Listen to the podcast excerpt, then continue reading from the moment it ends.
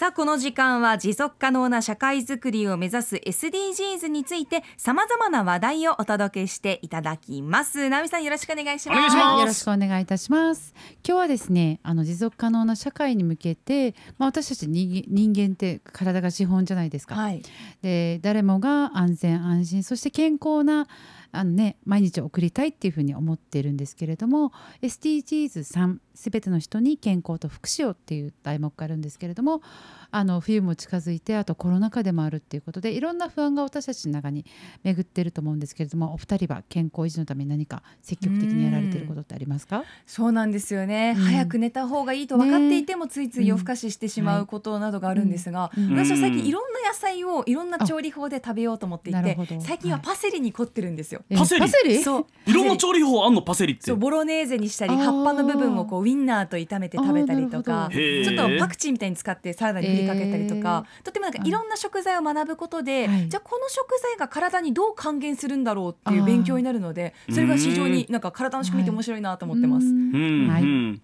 僕はもうどんなんですか、休肝日を作るぐらいですかね。あーそっあか。ーなるほどなるほど。うんそれも大事な働きかけですよね。うん。うん。ですね。うんまあ意識的に、うん。まあ飲まない日をはい作るっていうのはありますね。はい。うんうんうん今日はですねあの私一人ではそれはできないなと思ってなかなか私も運動もしてないので、うん。であのアップのことをよく聞いてくださって私もいろいろあのフォロワーさんが出てきたんですけれども、うん。マイケン先生というとても素敵な方がいらっしゃって、へーはい。子ども健康教室とかをやられていると思うんですけれども、健康とか健康づくりとか、まあ、運動とかってやってらっしゃる方ででもすごくあの SNS を見てると、はい無理なく健康の維持の向けてのいろんな仕組み作ってらっしゃるなと思って面白かったのでついついその DM を送ってちょっとナンパをしてみました。ナンパなんだ？はいそうなんです。はい。でナンパが成功したと？成功して今日ははいもうありがとうございます。やってますねはいありがとうございます。もう何でも活用したいなと思っています。はいパートナーシップということで、うん今回はあのマイケン先生にあのちょっとお越しいただいてズームであのつないでいますので、はいちょっと結んでみたいと思います。じゃあマイケン先生、はーい。はいおはようございおます。はようございおはようございます。今日はよはいよろしくお願いいたします。はい、よろしくお願いします。はい、今日専門家ということでおつなぎしてるんですけれども自己紹介含めてなんかやってらっしゃることをちょっと私たちにお聞かせください。はい。浦添市で MK スタイル鍼灸院整骨院を運営しながら、はい、えっ、と那覇とか浦添でスポーツの運動指導だったり、子どもたちのリズムに特化した運動教室も運営してます。はい。えっ、とはい資格的には柔道整復師だったり、スポーツリズムトレーニング協会のはいインストラクターをやってます。前城健太と申します。はいみんなからマイケン先生って呼ばれてるので、皆さんもマイケン先生って呼んでいただけるとありがたいです。はいよろしくお願いします。はいはい。よろしくお願いします。マあのズームの打ち合わせでちょっとお顔拝見したんですけど、いめちゃくちゃイケメンなんですよ。ねみんなそのことしかもう夢中 わ本当誰々似てるとかね いやーこれはね本当に生徒さんとかも多いと思いますよやっぱり、ね爽やかなので。なんかマイケン先生のなんか特徴で私面白いなと思ったのがリズムによる運動。ね、うん。先ほどなんか子供はい。リズム運動、はい。これどういう動きなんでしょうか？ね。うん。教えてください。基本的にはですね、あの、はい。音楽ええ。をビートを聞いた音楽をですねかけながら、もうこえっ、とラインっていう障害物が一本の6メートルぐらいのラインがあるんですけど、はい。これをぴょんぴょんぴょんぴょん飛んでいくような。へダンスしてるような、うんはい。うん。感覚の楽しいえっ、と全く新しいトレーニングになります。いいですよ。こうリズムに乗りながらじゃあ体を動かせるとそういうことですね。のがはい、ありがとうございます。で、うん。あの質問なんですけれども、まあ、コロナ禍で、はい。先ほども言ったんですけれどもコロナ禍で見えてきた健康不安とか、はい。何か私たちねあのうん。いろいろ感じていることがあるんですけれども、マイケン先生ご自身がいろいろなはい。指導とかなされていて、あの感じることってあるでしょうか？子どもとか大人とか含めて教えてください。えっ、と子供大人もう限らずなんですけれども、やっぱりいろんなことが便利になってきてですね、えもう基本的な、えー、と日常生活で動かなくなってるのがまず一つあるかなと思っていて、まあ、掃除機とかもね勝手にやってくれるようなあ掃除機確かにもあったりだとか。うん。でその中で拍車をかけたのが、まあ、はい。スクリーンタイムって呼ばれる部分で、YouTube だとか携帯ゲームとかあそういったところに、うんあの皆さん、ね、ネットフリックスとかそういったところにこう時間を割くようになって、どんどん運動しなくなってる部分がもう見えてきてですね子供僕子供たちよく見てるんですけれども、ええ。子供たちのこう運動ーうん。うんうん。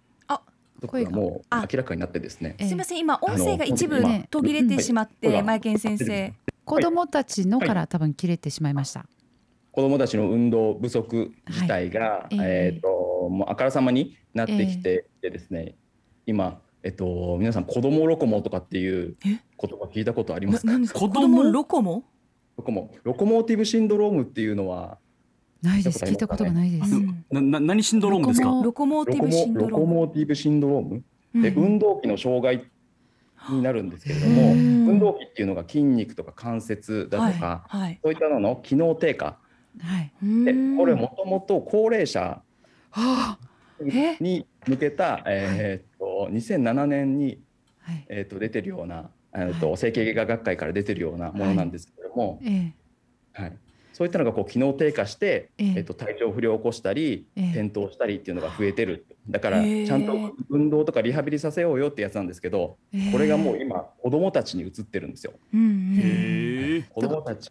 ええ。だから携帯とかスマホやると背骨曲がるじゃないですか。はいはいはいとかが活動を低下していってあで代謝が下がってーええ。で汗腺って言ってこう汗が汗をかくところが未発達になったりだとか、おー。発達ができなくなったりだとか、そしたらもう熱中症とかでドンって倒れちゃう子が増えたりとか。っていういろんなこうさまざまなですね、まあ、影響が出てきている形になります。はあ。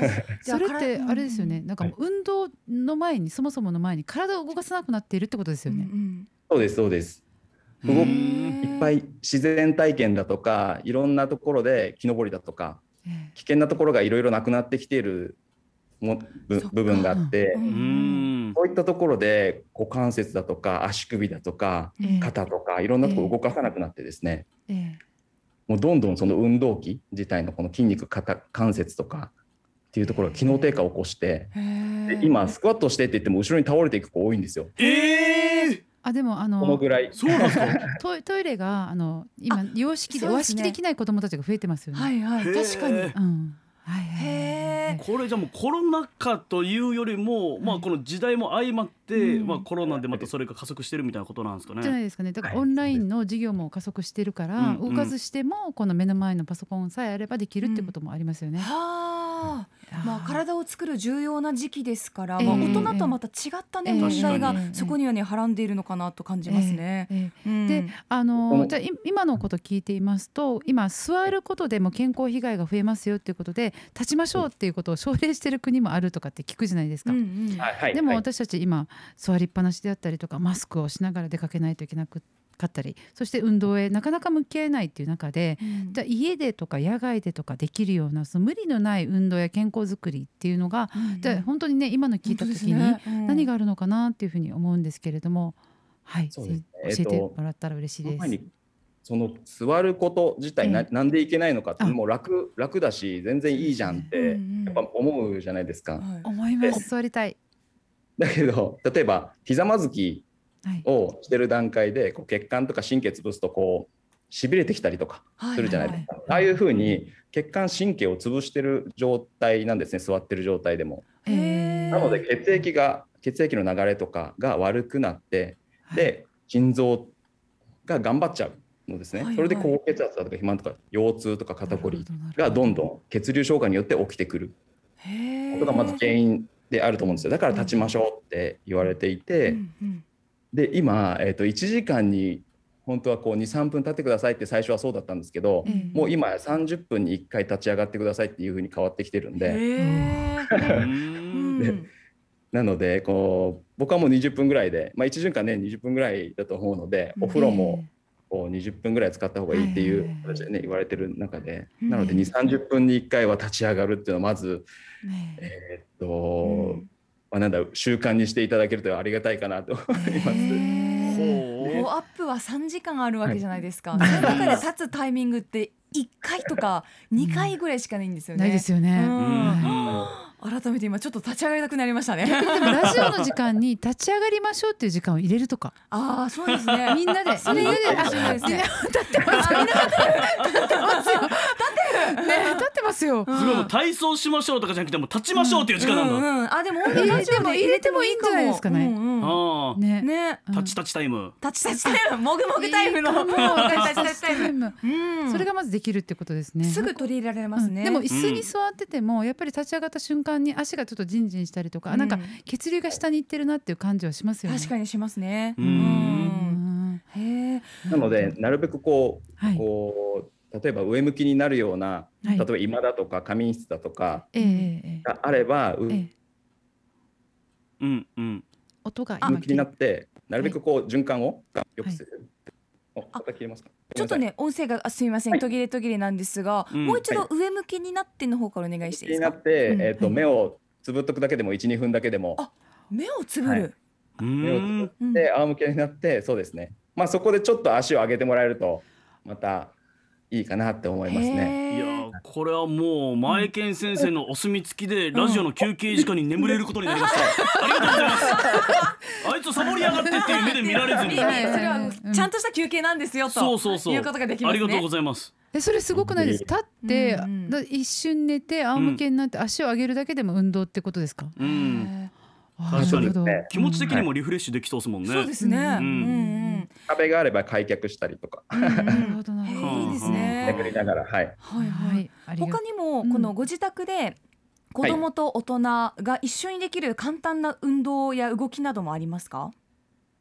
であれば、えっ、と子供だとすぐこうストレッチとか、うん。えっ、と運動とかになるとちょっと飽きちゃうと思うので、ええ。なるべくですね、さっき言ったような音楽をかけながら、ビートは脳にの運動やにいいって言われてるので、はいはい。ははい。いで音楽をかけると,、えーと脳が活性化するってことがもう研究で分かってるんですよ。だからスポーツ選手とかこうヘッドホン聞きながらはいウォーミンはいグアップしたりとかしてる。確かに。確かに。なんかゲームがなんかちょっと問題になってるんですけど、うんまあ、ダンスゲームとかも取り入れたらバランスいいかもしれないですあね。確かに。あそうですねそうですね、んん楽しくできる、はい。うん一緒にやるといいかもしれないですね。YouTube でもそういったのいっぱいあるのでええ。そうなんですかどうしても見せたいっていうんだったらそういったこう YouTube を見せながら一緒にこうダンスしたりだとか。う、んうん。うん音楽を聴きながらジャンプだけでもいいんですよ。うん。うんなるほどなへジャンプして、うんうん。この興味関心に寄せた運動を一緒に考えるっていうことが大切なんですね。ですね。はい。あそうですか。うんいやいろいろ勉強になりましたね。わかりましたありがとうございます、うんじゃあはいあの本当にこれからもまたぜひ時々ご指導お願いしたいですけれねども、本当ですね。はい何か皆さんリスナーにお知らせしたいことなどあればマイケル先生お願いしますえっとですね、僕はあの MK スタイル鍼灸院整骨院っていうのを、えー、と浦添の港側で、えー、と運営しております。なので、えー、と体の不調だとか痛みに関して、えー、と専門家ですので、えー、ともしそういった体の不調痛みを抱えている方がいらっしゃったら、えー、と MK スタイル鍼灸整骨院にご連絡をお願いします。で年内のイベントとか体験会とかそういったのは一旦終わりましたので、うんはい。でもですね、Facebook、Twitter、インスタのフォローしていただくと、また随時告知をしていきます。はい。で、2月6日には、ケンソーさんで親子リズムだとか、4歳から6歳クラス、1年生から3年生クラスでリズムジャンプも開催するので、はいえー、とそちらもちょっと検索してみてください。はい。えっ、とこちら前健先生は前健はカタカナ先生は漢字前健先生で検索すれば出てきますか？はい、出てくると思い。ます。はいわかりました。ぜひ皆さんチェックしてみてください。うん。先ほど前健先生のお話を受けてツイッター上でもねさまざまな反応が来ています、えーこちらメルボルンリーダーさんスタンドアップタイムということでやっぱ立ち上がるじ時間をねねお知らせするっていうことについてい。ろいろ反応が来てますね。タチタチタイムいいですねなど天野ケビン達也さんが反応しています、うん。ねデスクワークしていると立ちたいですねとアイラブロックさんも話していますね、はい。はい、ということで今日はコロナ禍でもできる運動などについて、はいえーマイケン先生に教えていただきました。マイケン先生ありがとうございましありがとうた。ございますはい、ありがとうございました。はい玉城直美のスクープ SDGs でした。アップのポッドキャスト最後までお聞きいただきありがとうございました。生放送は平日朝7時から FM 九二一 AM 七三八 RBC アイラジオ。県外からはラジコでお楽しみください